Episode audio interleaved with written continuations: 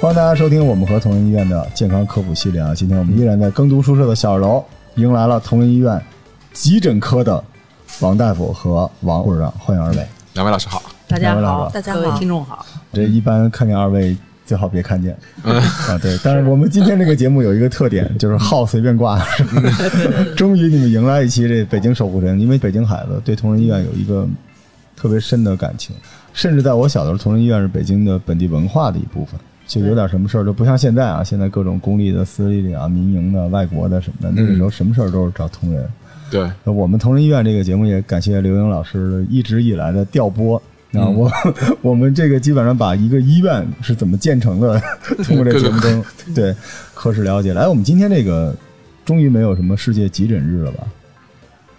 没有急诊。是吧？啊。我觉得应该有，你看应该有一个对，咱们其实这个系列是一个世界什么什么日的一个巡礼，爱眼日、爱耳日、爱牙日什么之类的，急诊没有，对吧？但其实因为我们急诊是二十四乘七的吧，天天都是急诊。天，哎，天七月二十四号，还可以啊，这个可以。啊，真是啊，七月二十四号好听啊，七十一天是吧？嗯，对啊，一周七天二十四小时，全年无休嘛。对，因为急诊听起来可能是医院离地面最近的那个科室，但是确实也是离死亡最近的科室，当然也离这医闹比较近的一个科室。嗯，所以我觉得今天我们非常有必要给大家科普一下，到底什么是急诊，对吧？尤其急诊也是我们医院的一个医闹的重灾区啊，而且关于急诊有很多思考，有很多社会问题，有很多很多这样那样的问题。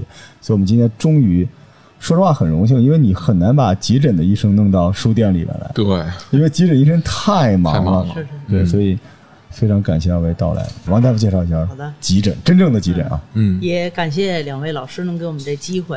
其实吧，急诊刚才罗老师说的特别对，在医院里是一个非常接地气的科室，它不只是在医院，其实它在社会上也是医院的一个窗口，是一个服务性质很强，而且包罗万象的地方。嗯，就是您也说，同仁医院在咱们老北京人这个心目中啊，是一个医疗的标杆式的一个一个存在，对吧？因为它一百三十多年的历史。是对，急诊科其实要是相比起来，医院的历史来说非常的年轻，哦，包括现在咱们急诊这个专业，在整个医疗系统里边来说，它在美国都是一九七九年才成为一个独立的学科哦，啊，之前其实就是搭帮过日子的，就是说需要一些极危重症的病人到了医院没人处理，那我就各科需要哪个大夫我就揪过来，哦需要用药的时候，我就找一个别的科的一个护士过来帮忙扎扎针。所以在大家的眼里吧，到目前我们从工作里边总结来看，这个很多很多老百姓也认为急诊就是一个我需要你，你就要来，你就要给我处理，不管我是什么病。我只要到你急诊，我都能看，就是一个解决我急需问题的一个地方。嗯嗯其实急诊呢，经过三十多年、四十年了，中国的急诊大概在八零年、八一年左右，八三年的时候在协和成立第一个急诊科，咱们其实也已经成立的是一个专业了，叫做急诊急救专业。哦，那其实这个专业和咱们平时内科的呼吸科呀、心内科和外科的普外科啊、骨科嗯其实是一样的，它是有一定专业背景的，嗯而且是有一定专业素质的，并不是像老百姓想的，我什么病可能到哪儿都能得到一个解决，而且我看完之后就不需要再看病了，就解决了，那我们不就成一小医院了吗？对，所以就是说，呃，现在还是有很多人吧是有这个误区的。我们呢，其实主要负责的这个范围是一些突发的危急重症，这里就是有突然的发作的，还有一些危及生命的问题，嗯，还有一部分是一些突发的公共卫生事件。嗯您比如说一些大型的车祸、嗯，工地的施工的这种事故，或者是一些发病人群很多的这种像集体的食物中毒啊，嗯，等等的，很多人突然发作的一些问题要到急诊来。还有一部分呢，就是我们其实还负责一些，比如说中毒，嗯，这个也其实离咱们老百姓说远不远，说近也不近。我们每年都能遇到很多中毒的人，他哦。有的是一些自主的问题，还有很大一部分其实是误食，嗯，喝了八四液了，哦喝了农药了对对对。这种的。其实我们负责很多这样的。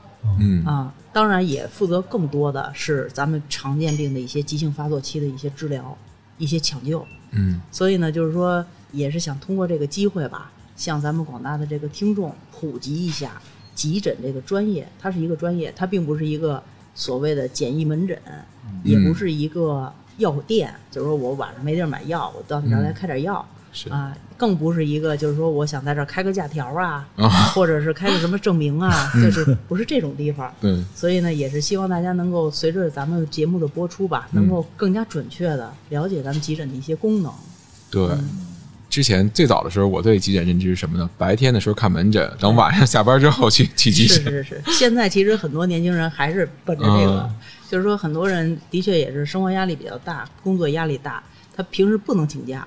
嗯你比如说就是一个咳嗽，很简单的一个症状，他可能白天的时候他上班不觉得嗯啊，或者没时间处理，到晚上他咳嗽很厉害，他睡不了觉，他想起来要去看。嗯那像这种慢性咳嗽，其实咱们在急诊是没有什么特殊的处理的。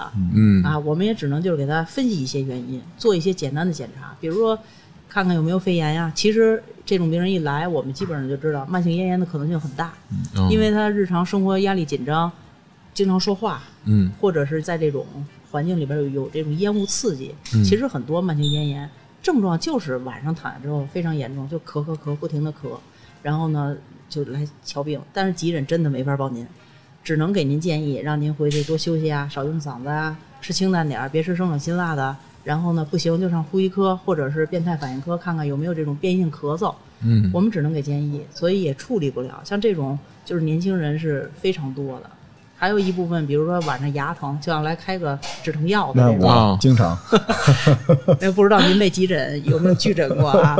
因为牙科在急诊室有夜间急诊的，但主要处理的是口腔和颌面部的外伤。哦，拔牙、牙疼基本上是不处理的，最后可能就是内科大夫给开一盒止疼药就哎，回去了。我我就是每次开点止疼药啊，有时候再开点什么甲硝唑什么的。啊，对，就就是甲硝唑哎神药。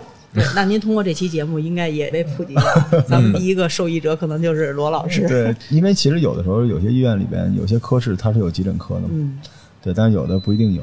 但是他那个急诊科也不是说把他白天所有的业务都放在了夜间能给你处理，对这个逻辑还是不一样的。对对，对，它只是有些应急处理，但是反过来这应急也不是说你急他就得比你急，这个真不是说你到这儿就刚才您说王王大夫说跟点菜似的，你赶紧给我处理了。对对对对，那时候我记得是冯唐老师啊，高松老师说过，说你想看看人间百态，你就去看看急诊。嗯，但其实你要看的急诊不是躺在那个床上那些待处理的人啊，一会儿王护士长会告诉我们怎么处理，对吧？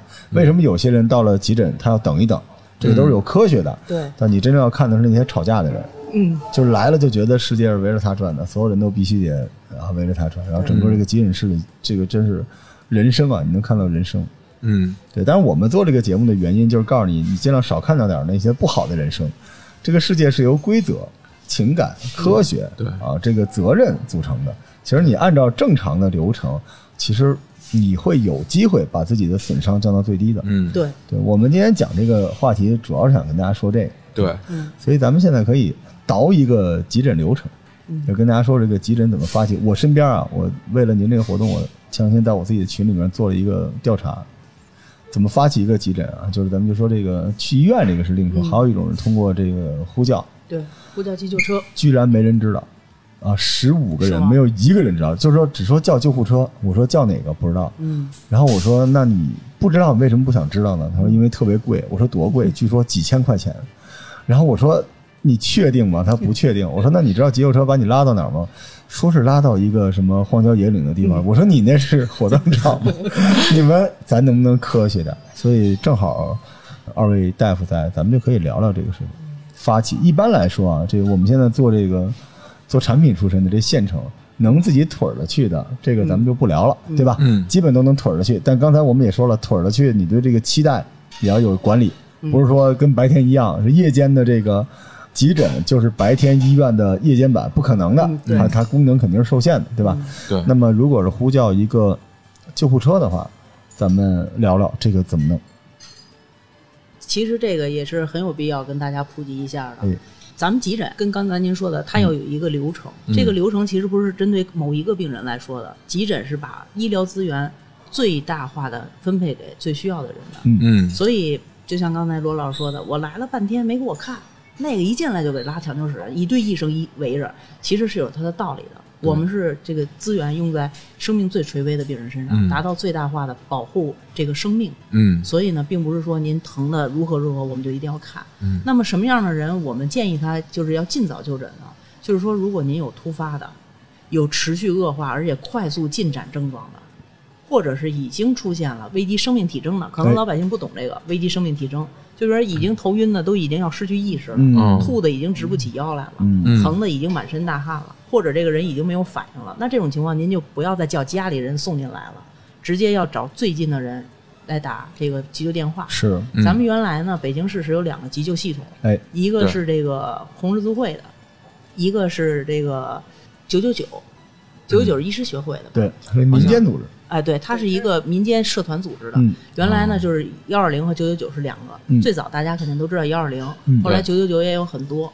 原来呢，就是说这两个系统咱们都可以呼叫，嗯，两个系统的大夫和护士也都很好，嗯基本上能把一个病人安全的转运到就近的医院。嗯那现在就是为了咱们这个大医疗系统，院前急救其实作为急诊，现在老说急诊三点零时代，就是我们已经发展到一个大平台了。嗯诊室只是平台的一部分，剩下的就是有院前急救的这一大块儿，当然还有院内的一些转运啊、互助、多学科融合。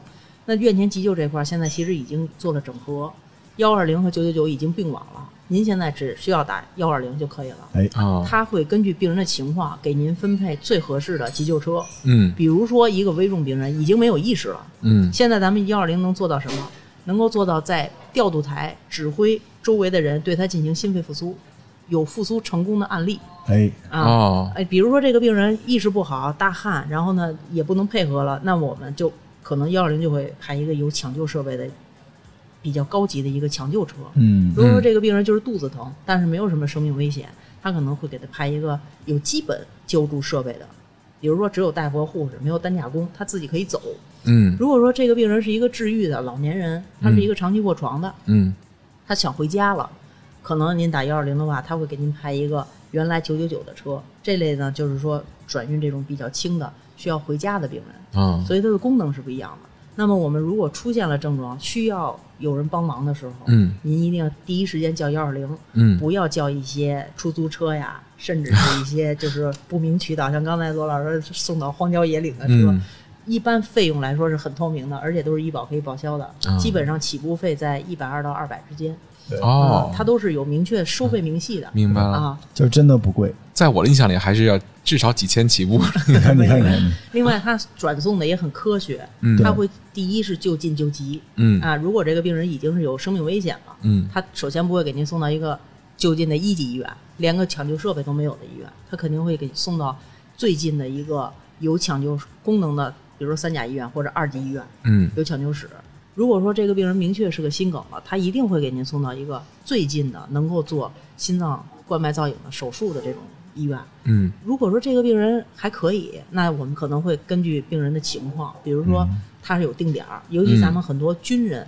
啊，老年人是军人，他在军队是有定点医院的。那如果他的病情允许，还是尽量送到他病人需要的，就叫救需要嗯，啊。最后就是考虑的要救能力。这个病如果幺二零的大夫能够判断出来是什么，那嗯他有可能会告诉您，您这个病在哪儿看的是最好的。条件允许的话，您可以去。啊，所以其实现在这个院前急救这个系统已经是相当的完善了。嗯，嗯啊，已经不是原来那种所谓的高级出租车的概念了。请一定要相信这个。对。啊，就是虽然大家也看到这个社会越来越好，大马路上经常有出租车啊，带着病人，然后一堆警察给开道，然后大家都避让，不用那样，同学们，那应急车道就是给救护车准备的，踏踏实实叫一救护车。这里边我分享一个反面案例，我突然想起，就是因为我是个中医生，但我手上逝去的第一条生命就跟这件事有关。就当时是在我门诊开在一个小区的底商，然后那个门诊跟里边的人都关系比较好，有些人过来拿药等等。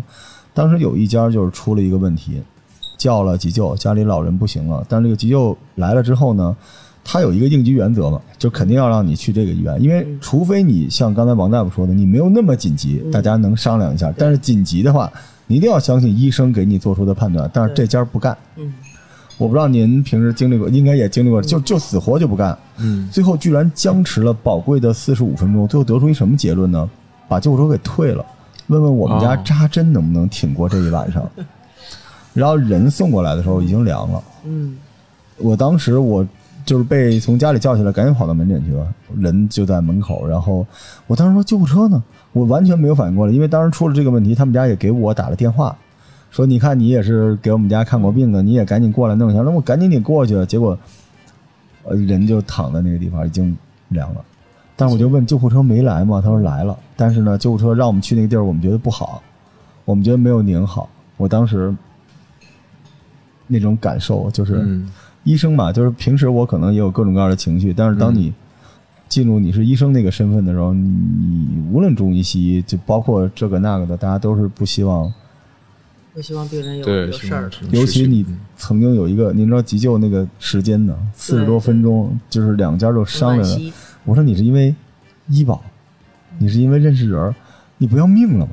就一家子人上来，我说你还不如家里一个人都没有，叫一个救护车过来直接拉走呢。对对，我当时就情感上没法救，我就觉得好愚昧，嗯就是愚昧，别的没有，除非你想杀这个老人，嗯不然你在干啥？对，你为什么不相信你叫来救你命的人呢？那你不相信，你为什么要叫他们来呢？哎，我当所以时所以我觉着咱们这个节目特别好，就是可以普及这些知识，是。就是尤其是这种现在也是社会上广泛的推广急救知识，是。老百姓你就可以去救人。是。现在国际大活动也很多，嗯。也有很多报道，就是比如说像马拉松这种猝死的，嗯，然后咱们周围的观众啊什么，就有人伸出援手。嗯。包括前两天看深圳有一个夜跑的四十多岁的男的吧，哎哎哎，摁了一个多小时，当时周围有这个自动除颤仪，这个人后来就很幸运，就是就救过来了。所以这种急救知识通过咱们这种平台，能够更多的发散出去。我觉着咱们作为医生来说，非常欣慰的就是每一个病人都能在最开始那关键的几分钟里边，嗯有一个更好的一个生命的保障和改对善。，就是那个黄金对，的，咱们就可以少一些。惋惜。对啊，尤其是家属应该知道，就是家里这个病人他是个什么病，一定要对他这个病的突发情况有一个掌握。嗯对，所以有的时候就挺遗憾的，因为我有时候切换成医生身份的时候，因为有时候听到身边有些人就，所以医生很多也都有抑郁状态，有一点就是因为所以我需要开书店。嗯对，在你在书里边找一找人生。你知道我那时候玩一个那个国外的开书店的游戏嘛？嗯没事，我就喜欢玩那种东西。那种游戏里边，它有一个特别重要的房间，就是医生解压的房间。就是在那个医院里边，一旦你升级能够建那种房间的时候，你医生的工作效率会上升。啊、然后那个医生有一个特别重要的属性，不是技能，叫 happy。就这个游戏都懂，我不知道中国的医疗懂不懂。肯定也懂。其实现在也是很关注我们，现在各个医院其实也是在各个方面吧，对医生的心理调节，他也是很关注的。但是咱们肯定也是有一个发展的过程。是。对这种东西它也是，尤其现在其实，在咱们诊疗过程中，对病人和家属的心理干预也是在潜移默化的进行的，不像原来只看病不看人，嗯现在是把病人当成一个整体，把病人和家属当成一个整个一个环境去看了，其实都是有效的。我就感觉，如果一个医生非常精神饱满的时候，他整体的这种战斗力都很强，当然，嗯反应性、决策力都很强。而且我觉得医生可能是职业锻炼，就是精神力都特别强大。对，因为我们每次过来录节目，就同仁的各位大医生来专家对，就是你会觉得他在这个地方，他不面对病人的时候，他的那个状态，包括他的输出，都是比正常我们的那种就文化人的嘉宾要高一个等级 就比较亢奋哈。啊。对，你就觉得他们都经历了什么，就每次过来都是那种感觉。所以其实我们也特别想把这一面展示给听众，因为我觉得，你就像我们一天到晚做这种科普。就是为了让世界少点病嘛，对吧？别少点误诊的，嗯少点这种你自己耽误的。那有些时候我们讲讲医生的另外一面，就让医患关系更好一点。因为你不要拿救你命的人跟你为敌嘛，对对吧？对，很多时候你理解，你就是愚昧嘛，甚至说有些野生的各种野知识什么的，不用那样。因为中国人有一个传统，就是他有点讳疾忌医。对，他这个讳疾忌医里面这个讳，有可能就是在某个时代，因为一旦对吧，医疗一旦涉及到利益，就没办法了。那这个会有的时候就变成了恨。嗯，那怎么消解这些东西呢？你让这个世间没有病是很难的，那就让大家知道更多真相，让大家在同一个 same language 上互相能够理解一下，嗯，对吧是？的，是的你。病人，你看到你家里人生病，你当然很难。我也不知道你跟雷锋一样懂很多道理，嗯但你要明白，医生每天身边的病、鲜血对呃不理解、谩骂，然后以及他真正的压力。你在那种情况之下，大家都是同样的人嘛，大家在完成同一项工作，对对人家不欠你的，对吧？对你就是你点个菜，你也得跟人服务员客气点儿，不然人家呸，那咋整？大家就是理解嗯多一些，可能沟通效率高一点，对吧？对这种规则上的理解，因为本身医院特别是急诊的资源是非常有限的。就刚才王大夫说的，在医院实际上特别在急诊科没有先来后到，嗯，对，它这是有自己的规则的。所以有时候我还是得说，就是大家去那个庙里边哈，为了让自己不感冒流鼻涕是吧？给观音菩萨咣咣咣磕头啊，上香。真正见到给你看病的大夫的时候，你骂他，嗯，你咋想的？啊？这人家给你看病的人，你骂他，然后你出去拜个佛，你那么亢奋，那么认真，浑身上下都是全套装备，就是希望大家回归理性哈。嗯。然后我们刚才还是在聊这个标准的急诊的流程哈，现在我们救护车这块儿大家已经明白了，嗯。那么哎，重要的环节来了，就是当这个人送到了急诊室，他该干什么，呃然后急诊室或者我们这个急诊是怎么处理这个事情的？那就聊一下咱们现在各家医院都在实行的分级诊疗。哎，啊，嗯好，分级诊疗，不管您是急救车送来的，还是自行到医院来的，嗯跑过来不太可能啊。滋着血，啊，不管你是什么样的方式来的，嗯、那都要通过简单的一个初步的生命体征的这么一个判断，嗯嗯这是来护士来进行的。通过这个判断来说，然后按照我们之前全市统一的分四级的这个标准，嗯给你定了一个诊疗的等级。这个诊疗等级是你救治的优先权优先顺序这么一个。嗯啊，四级、一二级那肯定是直接就会危及到生命的这个级别。嗯，那您到来了之后，我们就是一切绿色通道，直接就进了抢救室，嗯一堆的医护会围着你赶紧去救治的，这是没有等候时间的。嗯或者说最长也就是十分钟，因为毕竟还有一些仪器设备的准备啊。如果要是咱们来了之后，根据各方面的评估之后，嗯。给您分到的是三级，那你最少会有三十分钟的等待时间，这都是哦。正常的范围内的。其实现在咱们急诊来的病人每天三四百人的这么一个就诊量，二十四小时，更多的是四级的患者，就是很轻，并不能危及生命的这些患者，那他们的等候时间是四个小时。啊嗯，在你看病之前，这四个小时之内，我来了多少急症的病人，我都要先看他。嗯，对嗯，您就是耐心等候，因为这个规定就是这么定的，你的等候时间是四小时。但是咱们各家医院都不会说真是让病人能等到那个时候。我们分级诊疗从去年的四月份吧，六月份开始到现在这么长时间，四级患者几乎没有超过过两个小时，没有超过这个时间的。嗯。嗯。呃，除非病人很多啊，嗯。也没有超过这个时间的，嗯。所以呢，分级诊疗一出来，很多患者不理解，嗯。觉得是护士啊，或者是大夫啊，你是不是这个人跟你有什么关系？你认识，你给他提前了，呃，或者说你就是跟我作对哦。啊，真尤其现的其实在咱们就是呃分级，如果这个病人的确挺急的，像嗯。怀疑有心梗这类的，嗯护士会亲自把这个病人带到诊室，嗯，嗯。有时候就会让外边的等候的患者和家属就误认为是熟人看病，是啊。所以这个还要解释。而且我们经常你知道干什么？这病人我一来，我就这个病人肯定重，嗯。但是他又没有家属，然后我这收费处挂号的这个地方排着很长的队，嗯我可能会从台子里头出来，我带着这个病人去到收费处的最前面，跟人家说，先把这病人给我们挂上号。这个后后面的就不干了。哇，啊。以！为是熟人加班黄牛，就是其实刚才王大夫和主持人一起聊的这个，大家要理解理解医生，理解护士。其实我觉得还有一个很重要的就是你要有充分的信任对。哎啊，这个信任是非常重要的。你既然来到医院看病，你要信这个医院，信这个医生。嗯。嗯，但是我觉得很多人他更信百度。啊，嘿好，对，终于有一次是医生说这事儿了，我还没来及说这个，就是嗯在那儿查，赶紧是吧？对各种的质疑，各种的不信任，有的跟考试似的。我们答着题，他在那儿查着答案。你说的不对 啊，是这个来自襄阳某个这个四线城四线乡镇下边的一个医生说你说的不对，嗯啊，跟你现场 battle。当然也说了，就是大家除了信任医院啊医生之外，也要了解这个规则。对这是个规则，这不是人情来判断，对对吧？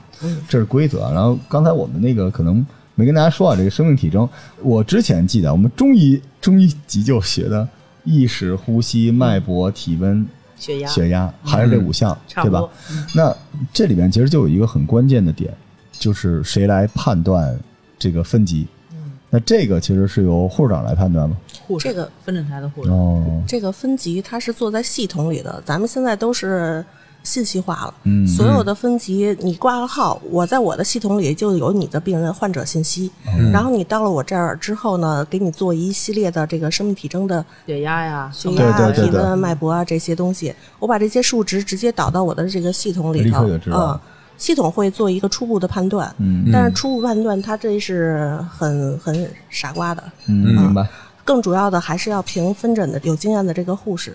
我们分诊的护士低于五年年资的是不能在这个岗位上的、哦啊。他会凭他一些经验给你做一些很少，但是也会有做一些调整这个级别。嗯其实这生命体征受他的个人情绪影响也是很大的，嗯所所以以生命体征是一个主观的这种分析还是很重要的。对，嗯生命体征是一个底线。对对对，对，对。然后呢，这个病人可能由于他自己的情绪的问题，我测来的血压啊，或者是心率，他可能是很不好的一个数值。嗯但是你的实际情况，可能你的病情没那么糟，真是没到那个份儿上。啊。所以就是也想通过这儿吧，跟这个广大听众们说一下，您去瞧病的时候要尽量言简意赅的说重点，嗯，因为到了分诊台排队人太多了。对，如何能够快速的筛检出这些需要马上看，嗯给您分一个就是前面的级别的情况。您比如说吧，前两天遇上那个病人，就是一个男的，嗯老婆带着来，四五十岁吧，嗯满头大汗，面色苍白，一看就是从我们的感觉上，他肯定是有问题的。嗯但是这老婆怎么介绍这病人呢？嗯，他这一天了没吃饭，有点累，可能是中暑了。no，提前先给下个去。那会儿已经是晚上十点多了，天儿都凉快了，您还满头大汗呢，我们就觉着不对劲儿。但是呢，他又没有提供更多的东西，那么只能我们去诱导的去问。其实这就是诊室前的一个问诊步骤。嗯，嗯如果说当时说的准确快的话，那很快就分了。是如果像这种病人他说不到点儿上，那可能就要有一个护士或者一个大夫专门要对他引导。对，嗯没吃饭为什么没吃饭呀？肚子疼来的，哎，肚子怎么疼啊？什么时候开始疼的？前天开始疼的。哦，那为什么没看病啊？当时没觉着。那这里边有没有拉吐？有啊，吐了好几醒了。拉了吗？也拉了。拉的什么呀？拉稀呀，还能拉什么呀？什么色儿的？黑的。我们一下子就惊觉了，消化道出血呀、这个人一看就是一个休克状态，就是濒临休克状态了，嗯面色苍白，浑身大汗，而且已经蹲到我们分诊台这儿了。那当时立刻给他找床躺下，然后直接进抢救室。嗯，我们评估，最后给他测出来的他的血色素，一个正常的男性应该是一百五十克，嗯他已经掉到了六十六克，哇，掉到一半儿。所以就是说，这种我们就希望您来的时候一定要捡重点。他不是中暑，他可能今天没吃饭，而且可能就是家里人没跟他在一起，可能没有了解他以前前面这几天的事儿，对，所以就是来了一定要说重点。比如说说这种咳嗽也是，来了就说呃就是咳嗽，没别的。我们肯定认为您就是个感冒吧，嗯啊，那您就慢慢排吧。但是一会儿又说原来有肺癌，这两天可哦痰里边有血，嗯那就不一样了。这种东西就就差很多，这一口血上来可能就窒息了。嗯所以一定要减重点说，就是把这个最严重的或者最新出现的一些症状要说出来，嗯这样才有助于我们护士做这个比较准确的分诊，节约您的这个看病的时间，对，有效的挽救这个生命。有的病人真的是在诊室门口等等等，就如果不是我们发现，可能他都死了。等没了，哎啊啊，为什么我们说这种大呼小叫的病人，甚至你在那闹，你去投诉，我们都不害怕，因为病人可能不重，嗯。是。还有。反而是那些在那儿不言不语有这个的经历。嗯。哎，有一次我真是非常忙，然后呢在那儿看病人，很多病人在外边，哎呀怎么那么慢呀？这看一病人这么慢，然后呢。我就说出去解释一下吧，我说前面这几个病人都是八九十岁的，嗯。你给他从轮椅上搬到床上做个心电图，可能都得二十分钟。我说出去巡视一下，那会儿还没有分级诊疗呢，嗯这个病人都是按照挂号进来的，有一男一女，这个小姑娘应该是这个男的的外甥女或者侄女儿一类的这种关系，俩人也没说话。我就看这个男的也是脸上有点汗，情绪挺低落的。我说你俩是看病的吗？他说是，他说给我叔叔看病。嗯我说什么毛病？他说我们俩上天安门看升旗，哦，然后呢，看完了之后呢，他可能是有点累，说有点胸口难受。我再一看这个人蔫蔫的，问他什么都不太爱说话。我说你先进来做个心电图吧。嗯，这一做心电图，结果是一个急性的 S T 段抬高型的心梗。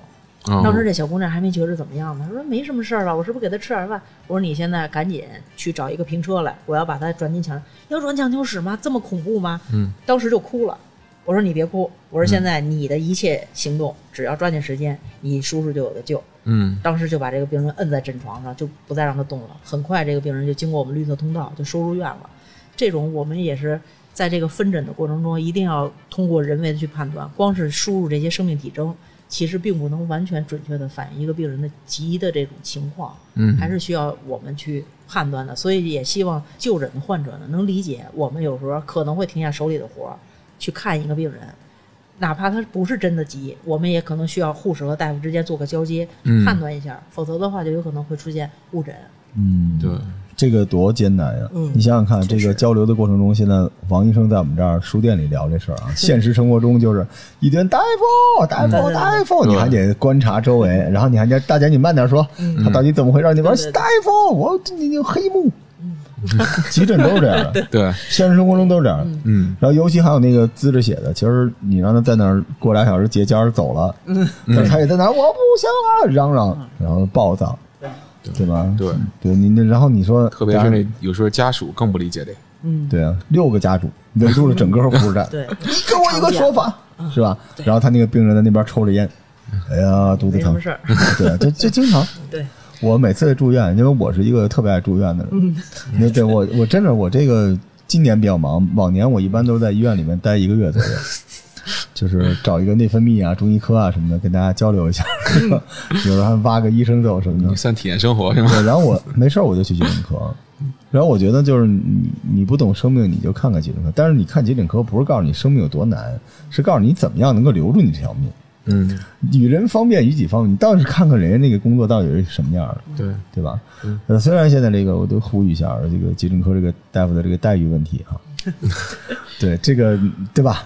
嗯，那全科医生啊，还是怎么着？哎，我们您刚才说这个分诊这个护士，其实我们就是有一个项目，就专门挖这种护士，可好分使诊的护士太多了。嗯，就这种护士可好使了。病人一般都是在护士面前撒谎，然后大夫面前说实话所以呢，这样也让护士和大夫之间产生了矛盾哎。就是大夫说：“你这护士你怎么分的诊啊？这你都不会啊？”嗯，我在分诊这块儿，我听到的信息跟你听的是不一样的呀。因为病人的心态，一个是周围有别人，对吧？嗯他不会说出自己真实；另外一个呢，他不信任这个护士，他就希望把自己快速的搬运到大夫面前。有的有的是老病人，这真的是有的年轻护士真的是他玩不过一个老病是，人，然后这老病人 经过他的努力奋斗啊，被分在他都。知道他说什么，你能给他分几级。是但是真到诊室一看，不是那么回事儿。嗯，咱们也能理解病人想尽快就医的，对因为很多病人把急诊当成一个快速检验室，是，他来这儿就为了开血常规，查查我这贫血好没好。嗯对，嗯所以呢，他不愿意等两个小时、三个小时。但是去门诊呢，一是现在要约号，嗯第二个呢，你做了可能两个小时、三个小时，结果都出不来。嗯最后他选择急诊，还要到这儿来说我嗯，消化道出血的，嗯我得赶紧看。然后到了诊室跟我说，呃，我前两天诊断出来缺血性贫血，吃了一个月的药了，我需要复查个血常规，这就完全不一样。这个虽然不是说让大家都做圣人啊，但是您要是万一赢过了这个分诊护士，您可能就踩了别人半条命。肯定是，嗯，这个是对对，咱不是去那儿非要大家彼此成为对方的天使，但我觉得还是尊重规则。其实从咱们现在这个医院急诊的分诊来说吧，如果说病人不多，嗯。病人不重，咱们基本上很多其实是不符合急诊就诊的这个标准的病人，咱们也基本上与人方便了，嗯。就是尽量的解决大家的这个就医需求。其实咱们病人和家属也是非常非常有这种爱心的。像我曾经有一天连续的在抢救室里复苏，我的诊室门口有一个多小时没有大夫，病人一个说吵的都没有。哎呦，真好！啊都一直围在抢救室门口看，哎，说那也是个大冬天，我们都穿着长袖的啊那个、这真好。那个白大衣，嗯最后里边内穿衣透了，外边白大衣都透了，就是哦给病人做心肺复苏。然后等都弄完了之后，我回到诊室开始叫号。进来第一个病人没有说他哪儿不舒服，他说：“嗯哟，大夫你真辛苦，你先喝点水吧。”其实，在这个时候，我们就觉着我们的职业是值得的。嗯你再累再苦，他也有人理解你，有人心疼嗯你。好感动。对，嗯，这个其实也是我们在工作中我们愿意坚持下去的一个动力。嗯而且除了这个分级之外，还有一些就是可能你需要他有些症状稳定一点儿，你才能去，对吧？他有的他一会儿还呕吐，有时候还在那儿出血，你就给他拉到手术台上也不行。就是你还是尊重规则。对，因为我特别感谢急诊，因为我一条命就没了，两千零六年就心脏就不跳了，不跳了。然后当时我不会直说是煤炭医院这个混蛋医院哈，我不能这么说。对，因为我当时在一平板车上被拉到这个医院门口，医院不接我，就是去挂急诊，接着说这个孩子人没了，不要进来，就是几乎把我给轰出来了。然后我就被拉到了中日友好医院，我到了友好医院，就是一个护士，然后看见我就傻了，说怎么才送来，赶紧进急诊。然后他只是个护士，而且他还不是那个急诊护士，他拿了一个饭盒。我当时就是迷迷瞪瞪的，但是我在病床上我能看见那护士拿着饭盒往外走，说：“赶紧给我进去。”然后正好那边还有几个拿饭盒，中日友好医院都拿饭盒哈。我突然想想，一个台湾来的医生，他就是这个专门是攻这个专业，带着一堆大夫正那儿往外走呢。一看我，我当时最后一幕就是觉得地上放了很多饭盒，嗯，然后就直接给我拉到手术室抢救，什么流程、什么钱、什么挂，什么都没有，就直接救，没有那个我就没了。我当时耳轮中听到的就是说，这个人现在必须赶紧怎么样怎么样的，然后就小声商量说这样行吗？这样行？他说先救人。我印象最深就是先救人，先救人。对，嗯我就是没有急诊，我肯定人就没了，因为我当时七昼夜没睡觉，就是一直在工作，我那个精神力比我身体承受力可能大一点，年轻嘛那时候也是。然后我印象里面就是我爸一直啊，我命令你们把我孩子救活，然后那个医生跟他说你不用命令我，我会救活他的。然后我妈一直抓着我的腿，因为我妈是个中医，嗯抓着我腿啊别走别走别走，但是我一直记着就是那个饭盒，嗯印象很深刻。嗯没有这个我就真没了。然后那些天我就一直在那个 ICU 里面，但是我好了之后，我就老想下来找那个一开始救我那个护士，但是我没有办法找到他你，通过饭盒找一下。我就下来问那天是哪个护士哪个大夫，然后急诊的那些大夫就是冲我乐，说你赶紧回去吧，你这没好呢，待会儿再吓着你。嗯哇，我当时那种感觉就是，如果你没有得那么重的病，你不知道医生有多亲，我就觉得那个中日友好医院就是我家，我当时真是那种感觉。那之后就是我可能对医疗有了更深的了解。嗯。我觉得不理解他的人，甚至会医闹或者怎么，你真正理解他，就是他真赋予你生命的人。我觉得，但是他吃了一个暴亏，因为人是讳疾忌医的。嗯他这个暴亏就是在，比如说您是一做饺子的王大夫啊，王姐，我就天天来你这儿吃饺子。但医生这事儿大家都懂，因为我后来也成为了医生，嗯。就是人人都加你，但人后边也不理你，对。除非他生病，但是你又不想让他生病，所以所以我们也不希望他们没事就联系我们，对好好的就行了，是吧？所以你说这个不是这个时代的风尚了，已经，但是这是一种特别伟大的情怀哈。嗯我听说今天录急诊我就特别想把这段说出来，就是我在这节目里再次感谢那个我到最后只知道那大夫姓魏，卫生的魏，感谢感谢魏护士。然后后来我再去找也找不着，然后护士不知道为什么就就不告我，嗯可能他甚至都不是个护士，我也不知道是谁，其实很有可能他不是急诊的护士，他只是路过的医务工作者。嗯这个就是您可能只要是不说穿不穿着这身衣服，在不在这个医院，其实就是只要咱们进了这个行业，你时时刻刻其实都是在这个有人有危机情况的时候，愿意站出来是嗯伸一把手的。是的，所以我希望这个世界上多点这种故事吧。嗯，因为这个好事不出门，坏事传千里，大家都特别热衷医闹或者砍人什么的。这个世界不是由那些东西组成的，对真正的医院就是由我刚才说的这种这种东西组成的，这情感、救人的那种责任。我们不能说这个世界没有不好的东西，对吧？但是你一定要相信，你来的这个地方，他的善意以及他对你的责任感。嗯感谢魏护士，所以我后来一直想要那个饭盒。我印象真的特别非常非常的感激，所以我我后来对急诊室就有一种热爱，我都有点过度热爱了。就是我每次去医院，我都想从那个急诊那块儿进去。那欢迎您来我们急诊体验生好嘞真的真的，我每次进一个医院，我都从急诊往里面走，我不从那个大门往里面走。当然后来疫情还是不要从后来有了疫情这件事 疫情其实也算是急诊的一部分。对，对呀、现在是重中之重的工作。对，急诊永远是疫情的最前沿哈。对，所以这是我们刚才说的这个生命体征啊，包括这个急诊里边的这些事情啊。然后我们今天没有聊到的，就比如说，因为有很多听众想想听一些不好的故事，实际上就是一些社会问题。但实际上我们主要还是科普，让大家说我怎么样能够发起一个急诊，我会得到怎样的救治。因为急诊这个紧急处理之后，后边就该分科了，是吧？对分诊，对，对，急诊是一个重要的。这个其实也是我们想跟广大听众说的，哎，嗯就说您不要觉得您看了急诊，您就算看了病了。嗯这个急诊的作用，它其实就是要最大化的、最有效、最短的时间之内，保证生命体征的平稳，嗯做一个初步处理。因为急诊嘛，跟全科差不多，嗯大夫什么都会，但是呢，什么都不精。现在急诊成为一个专业之后，我们更偏向于一些突发事件、嗯危重症抢救。嗯但是您比如说，您这个病本身它就是一个肺的病，比如说是个肺结核，嗯那你来急诊只能做一个简单的处理，比如说他在咳血，那我们肯定要治，嗯，对吧？他哗哗不停的在咳血他即便是开放性的、有传染性的，我们也不可能说让他就这么咳着去结核病医院，我们肯定会治。那治完了之后血止住了，您必须要去结核病医院去看。嗯如果是个肺炎，如果是个什么其他的这个专科病，那您还要在初步处理之后要进行一个专科就诊。嗯。我们急诊大夫一般都会在病历后面写上建议某某某专科就诊，不是随诊。这就是说，我们也是提醒他一定要再看，别觉着今天好了，哎，过两天又不好了，又来还是急诊，那你嗯其实耽误的是自己。就只是给你把那个切身病变那个紧急状况给你哎，处理，对对对，对。对吧？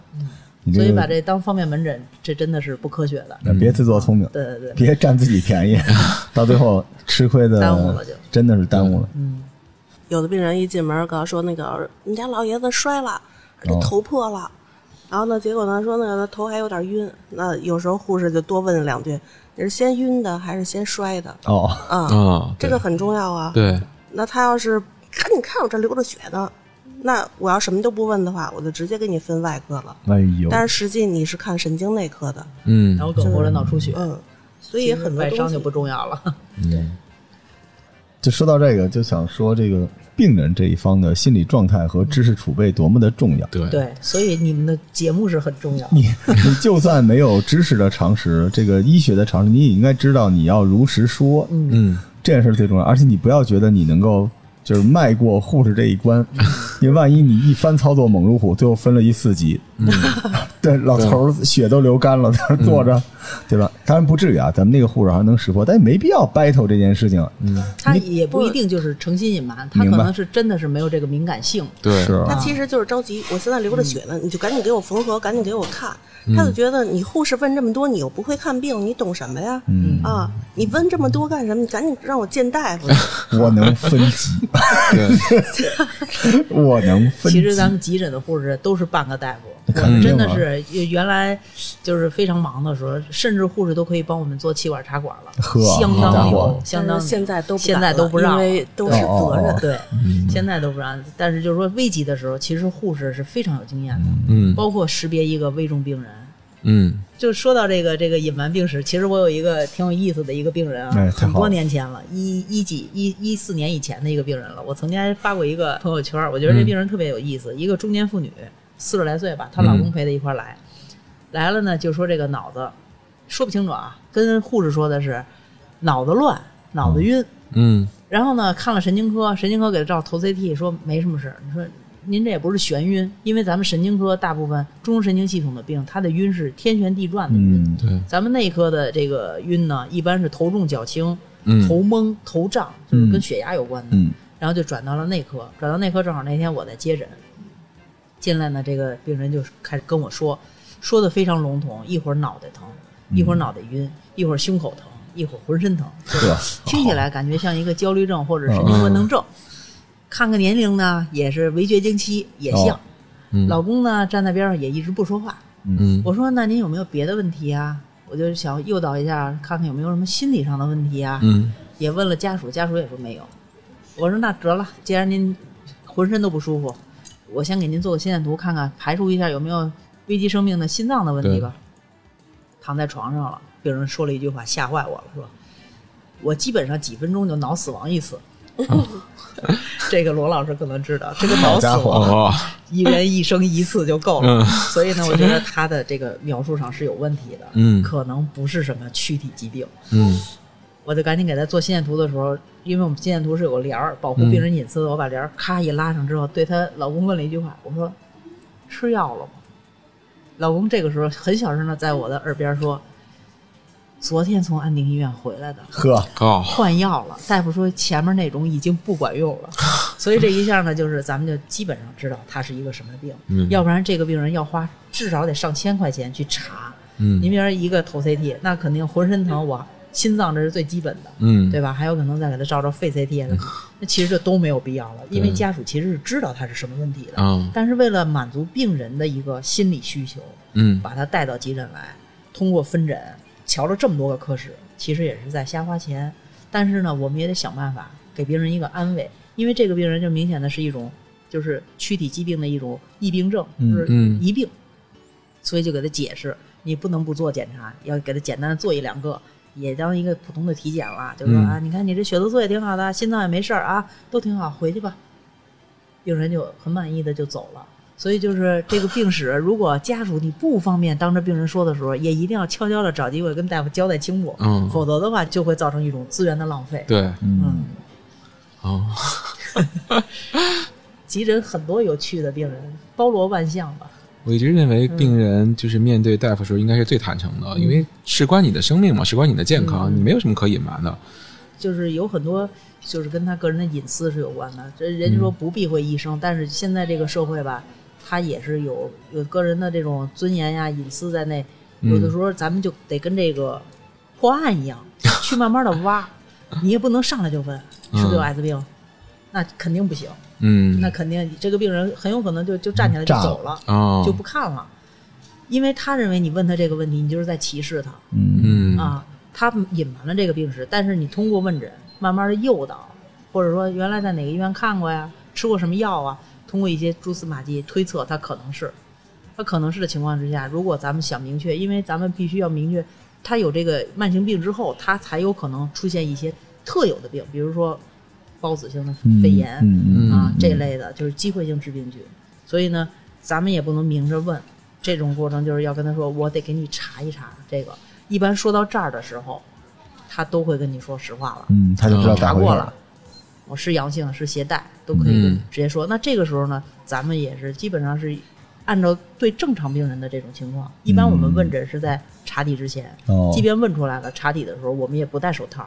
也因为没有什么意义，病人其实是日常生活都是正常的，没有什么传染性的，把它当成一个普通人的一个一个对待方式，他慢慢的卸下了这个心防，他也会把他的病情完全交代给你。嗯啊，当然你也得对他负责，就是做好保密工作。对这很难哎，甚至说就是说最后走的时候还要再给他嘱咐一些，他这些跟今天看病无关的这些基础病的一些疾病的这个常识普及，嗯安慰他、鼓励他，其实很重要。嗯嗯，急诊大夫其实最后都是半个心理医生，啊，真是不容易嗯，。都得聊。而且还得这个表情管理。嗯对，嗯你说你这阳性，嚯，这这一下这病人完了，哦，真不容易。嗯，其实这现在也是很普遍的，基本上大众都能接受了。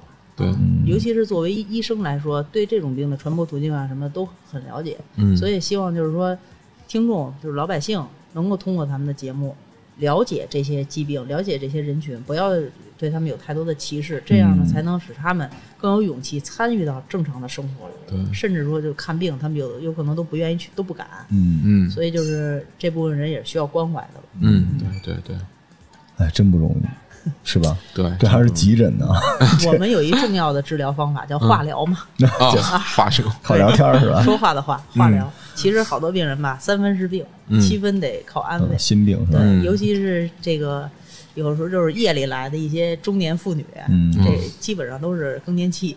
嗯啊，家里孩子作业写不好吧，老公生气，然后晚上做完晚饭开始胸闷、嗯心慌，哎，十点来钟来了，嗯呃，基本上查什么都没事儿。为了给他们省点钱，嗯也为了达到他们满意的效果吧，嗯我们大部分是化疗。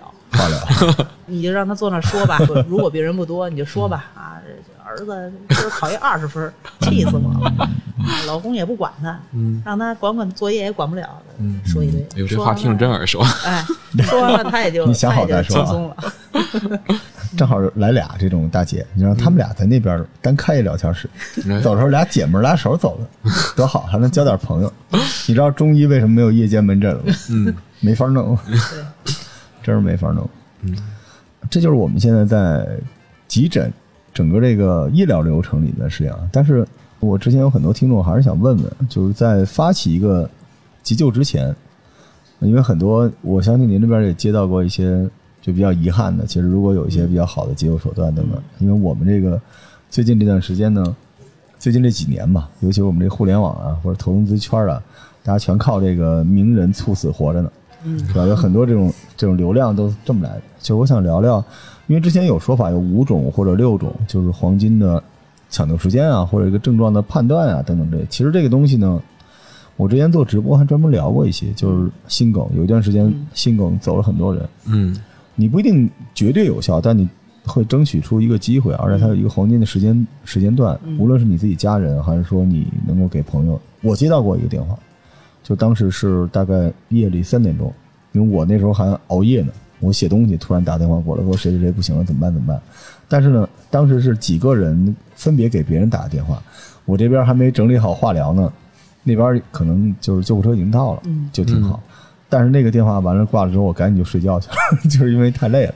嗯，所以我们能不能由这个咱们急诊科的专业的大夫，给大家推荐几种比较常见的，就是在急救之前我们能够自救或者帮助别人的，有没有这方面的一些知识？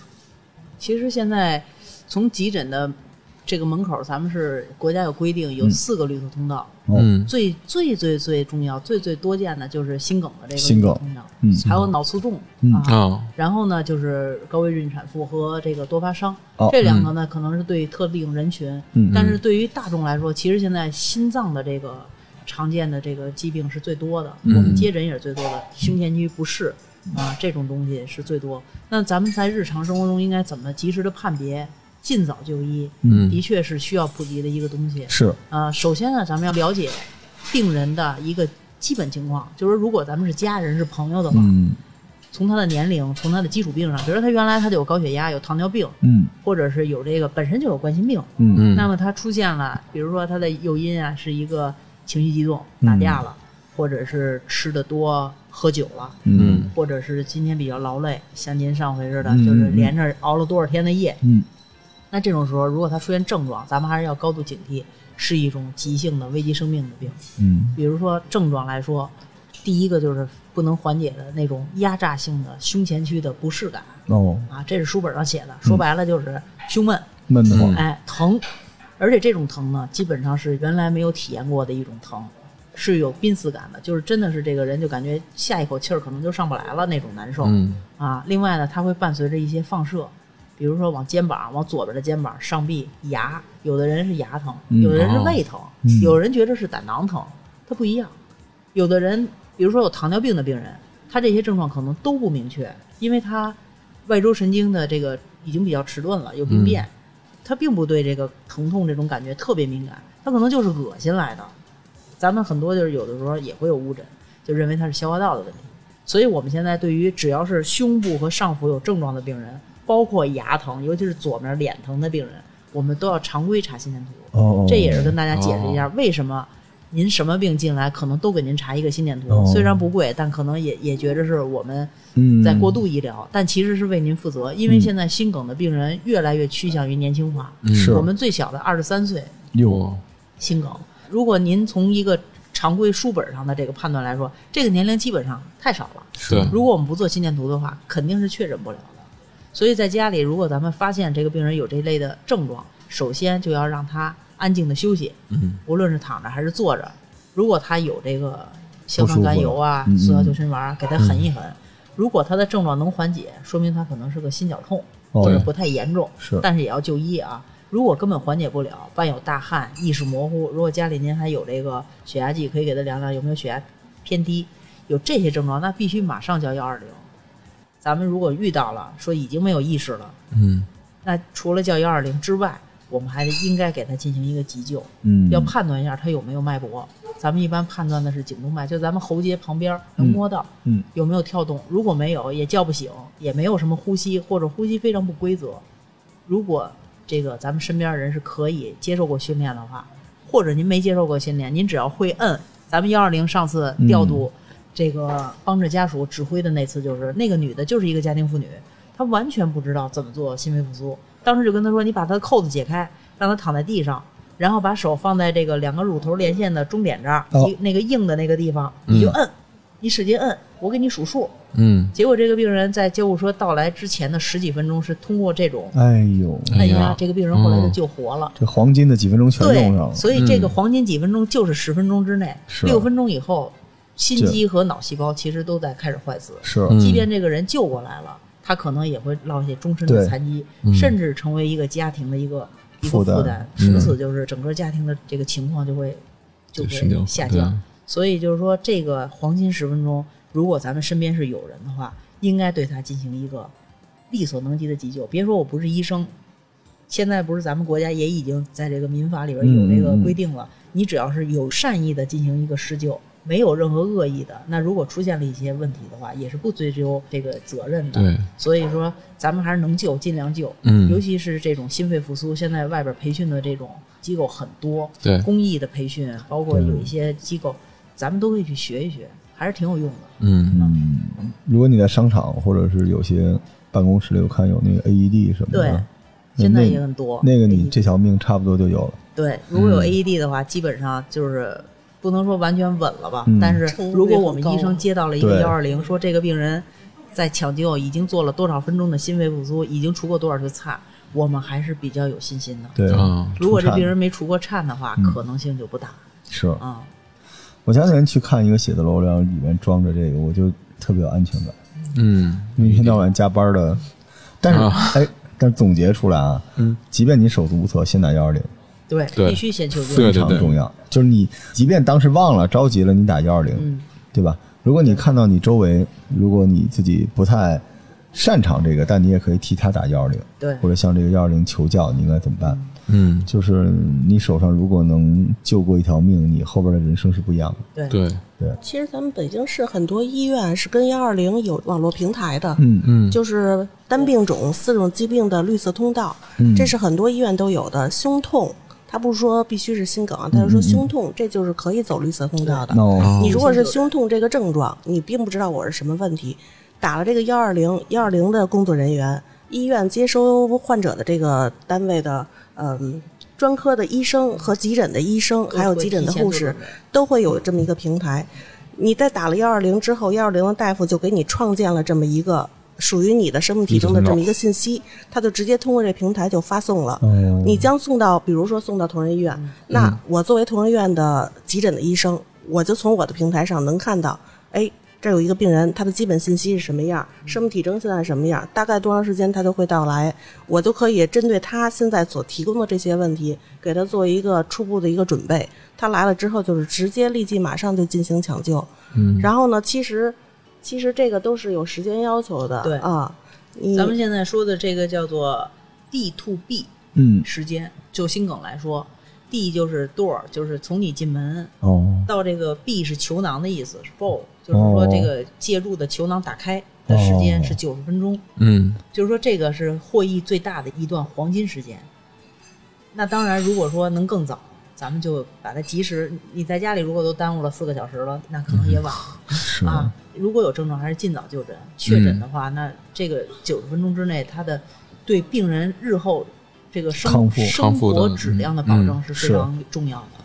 我们其实现在医疗也是讲质量，对，不是说一定要把一条没有什么意义的命一定要留到多长多长，而是更希望能够改善病人的生活质量。，对，嗯，但是这个时间经常会因为跟家属的哎，对，谈话 沟通，你要不要做介入的这个治疗，嗯，然后耽误到他救治生命的这个宝贵时间所以普。及这个知识很重要，就是还是要相信充分大夫相信大夫。对，相信相信大夫，信任，信任。对，对，就不要再说我再打个电话问问熟人吧，我可能有一个中医的朋友啊 啊，问一下。突然给了我一刀，我有没有必要要做这个介入的治疗啊？嗯 对，这一下就耽误了。顾虑还是很多，所以就是咱们这种科普性的节目呢，如果能够尽量的把这些知识传播出去。那可能很多人现在我也就是有时候在一些公共场合听到别人谈论一些东西，我觉得大家的认识其实比原来强多了。是，嗯是的，是的，现在很多病啊，治疗方法都说的很专业，我都以为他们是专业人士在谈。后来一说啊，说的是他们家老刘什么什么事儿。其实现在医疗的常识已经普及的很多了，嗯但是呢，就是在危急关头，可能老百姓还是会犹豫，嗯所以还是要慢慢的再强化他们这种意识。嗯把这个信任建立起来。对对，对，一定要相信你身边的这些人，他是为了守护你的健康。对，嗯就跟那个老说的说，其实你一上手台，最希望你活着下来的就是你的大夫。可不是吗？对对，其实我觉得王大夫肯定有这种心理，每次救活一个病人的时候，我们的心里真的成就感怎么真的对成就感，这个嗯真的有这种感觉。对，就感觉这尤其是越困难的病人救活来了，嗯那心里很高兴。对，我们希望通过这个节目少一点王大夫的扼腕叹息吧。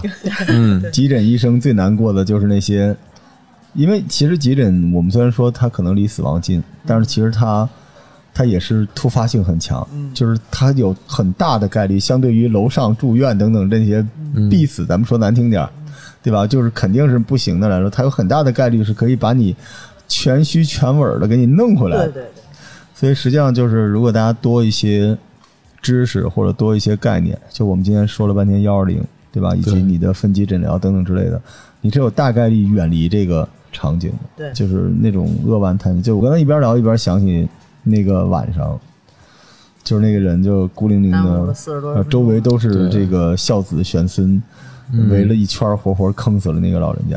我就希望不要再出现这种事情。嗯对，然后啊，今天这个节目其实有点沉重啊，但我觉得对很多人非常非常管用。对，就如果你实在没有精力去社会上那种公益的去救人的班儿的话，你至少知道幺二零这三个字，对对对吧？对，就到现在为止，很多人还不把幺二零设成一个急救的号码，嗯急救号码都是自己女朋友什么之类的。就希望希望大家能够关注到这件事情啊，然后也希望大家永远，当然这不太可能，就是尽可能的祝大家健康吧，不嗯要、不要这个面临急诊这件事。但如果你要面对的话，那就请记起我们这期节目传递的呃信任，包括你的方法、方式嗯。等等之类的，希望大家能够更加健康，好吧？嗯。然后我们的节目最后再次致敬急诊的医生，好吧？嗯。再次替大家感谢王大夫，感谢王护士长，你们这表情里边有很多，嗯，我能读出来的东西。嗯 对我们搞医疗的人，我能明白，因为我另外一个身份是那个嘛，所以我我我非常懂。最后说一句吧，也希望大家能够理解到底什么是医疗，然后能够对医生多一些尊重。嗯他们行走在你的周围是为了你的健康。嗯所以大家有这种互相理解，我们共同完成这件事情，才有可能大家未来这世界更好，好吧？好，感谢各位的收听，祝大家健康，谢谢谢谢二位，拜拜，谢谢大家拜拜嗯拜拜拜拜。